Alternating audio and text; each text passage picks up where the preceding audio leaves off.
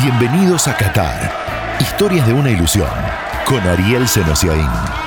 Pasa por el perfil y apreta el botón de seguir para no perderte el estreno de un nuevo capítulo. En este episodio, Angelito Di María, picala de nuevo. Croacia es más que la hazaña del 2018. ¿Y cuánto cuesta viajar a ver el Mundial? The winner to organize the 2022 FIFA World Cup is Qatar. El Mundial de Qatar será histórico. Mientras para nosotros el Mundial se trata de historias. Historias de los nuestros, de los rivales, de los locales. Bienvenidos a un viaje que en realidad es una ilusión. La historia de Ángel Di María la presenta IPF, 100 años impulsando lo nuestro. El rebote le va a caer la pulga Messi, está esperando Di María. Acaba Di María, solito Di María. ¿Lo canto no lo canto? Sí, yo lo canto, Di María.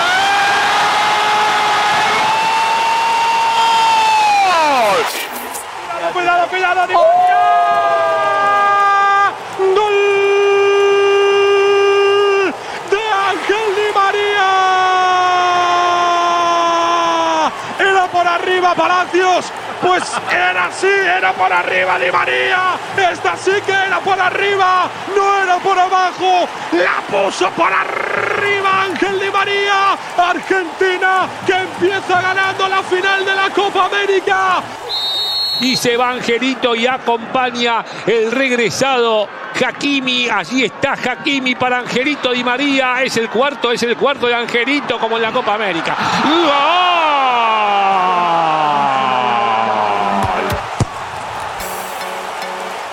Desde aquella definición de Ángel Di María picándosele al arquero contra Nigeria en la final de los Juegos Olímpicos 2008, hubo más de 15 parecidas, o casi iguales.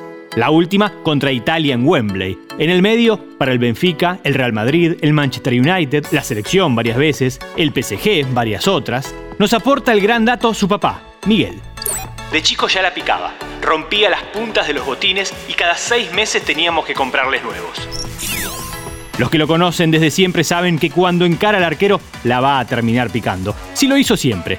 Rubén Tomé lo dirigió en el Torito, el club barrial donde Ángel, más angelito que nunca, la rompía entre los pibes. Fui uno de los primeros profes que ha tenido el Angelito. Él siendo categoría 88 jugaba para la categoría 86, jugaba con chicos de dos años más que él. Y como todo pibe de barrio, lleva, viste, el potrero en la sangre.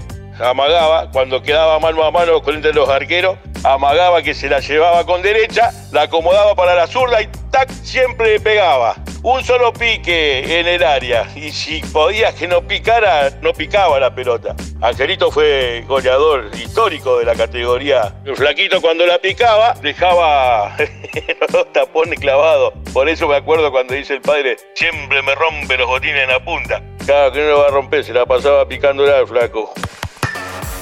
En su época de selección sub-20 también tenía esta marca registrada. Recuerda a Hugo Tocali, el entrenador de aquel equipo. Lo hacía mucho en las prácticas, cuando practicaba siempre trataba de picar la pelota cuando iba a encarar al arquero y más todo cuando hacíamos los reducidos, los picados, él tenía siempre esa facilidad. Ese paso por el seleccionado juvenil lo obligó a modelar su físico. A Fideo le sobraba velocidad y habilidad, solo le faltaba masa muscular. Gonzalo Belloso trae una de cuando fueron compañeros en Rosario Central. Entre los jugadores chicos que estaban estaba Angelito Di María.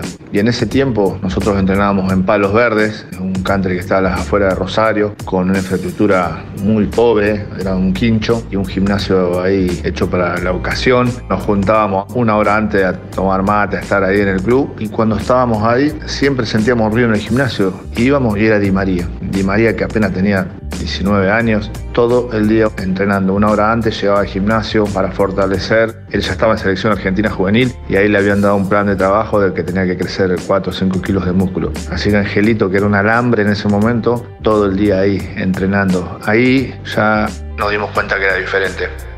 Y Belloso, dirigente de la Conmebol hasta el año pasado, empieza a cerrar la historia. Yo pude como dirigente disfrutarlo este último tiempo porque estuve en Copas América viéndolo de cerca, en mundiales, él tuvo una ayuda muy grande en la última Copa América que se jugó en Brasil en el 21, porque había una posición de que los jugadores, sobre todo de Brasil y algunos otros países, no querían jugar la Copa América por la cuestión de COVID. Y a través de mi relación con él, pudimos hablar con la selección argentina y con otras selecciones, y ellos hicieron el esfuerzo de venir a jugar. Y bueno, tuvo un premio muy grande y Argentina gana. Y Di María con sutileza, una parábola soñada, camino a la gloria, camino al gol, camino a la Copa América aquí en Brasil, en el Maracaná, promediando 22 minutos del primer tiempo. Argentina quiere hacer historia, Argentina gana, Argentina 1, Brasil 0, Ángel Di María, el autor del gol.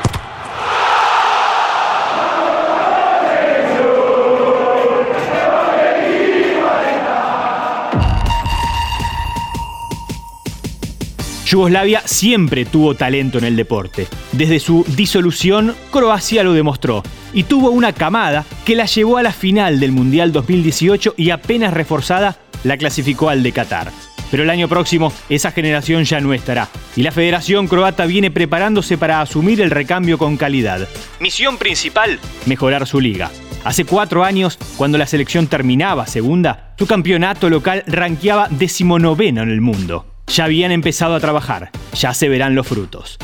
En 2012, la primera división croata bajó de 16 clubes a 12. En 2013 bajó a 10. Y así quedó. Sí, mientras algunos los subimos a 26, 28, 30, otros los reducen.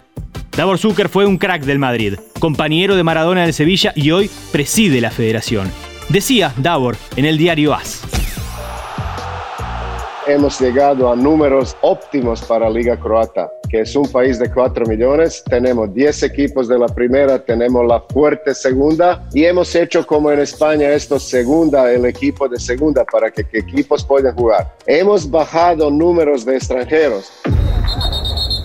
Croacia también puso más atención en las selecciones no solo juveniles sino también infantiles. Armaron una selección sub-12 y hasta una sub-10 Siempre con la idea de fortalecer la identidad, desde hace años establecieron algo que la AFA implantó en los últimos meses. La búsqueda de hijos de croatas en otros países. Estados Unidos, Canadá, Alemania. Incluso Zucker contó que lo hacen en Argentina.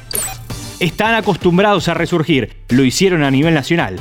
En lo futbolístico, se están preparando para repetir.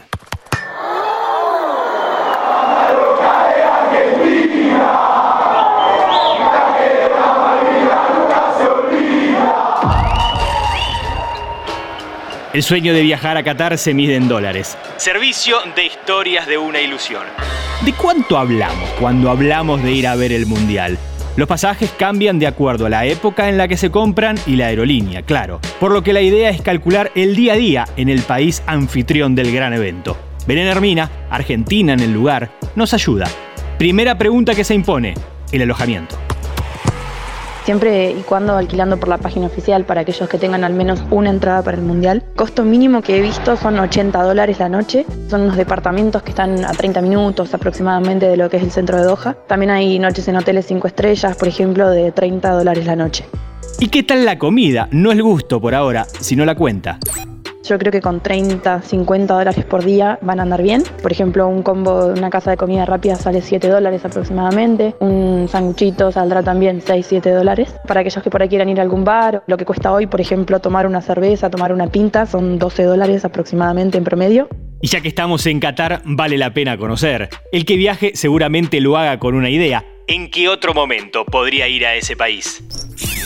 Y en cuanto a los paseos turísticos, hay una excursión al desierto que es súper recomendable hacer, que dura 8 horas con comida incluida y está entre 80 a 100 dólares, ahí va a depender con qué agencia la hagan. Un paseo en camello, por ejemplo, en el desierto, también estamos hablando de 10 dólares. Y un paseo en barco por la costa, que dura aproximadamente 30 minutos para ver todos los rascacielos y los edificios, también está hoy entre 15 y 20 dólares por persona el paseo. Qatar 2022 estará plagado de historias. Habrá más Habrá próximos capítulos, hasta que la ilusión se apague o se haga realidad. Esto fue Qatar, historias de una ilusión. Todas las semanas, nuevas historias sobre Qatar 2022.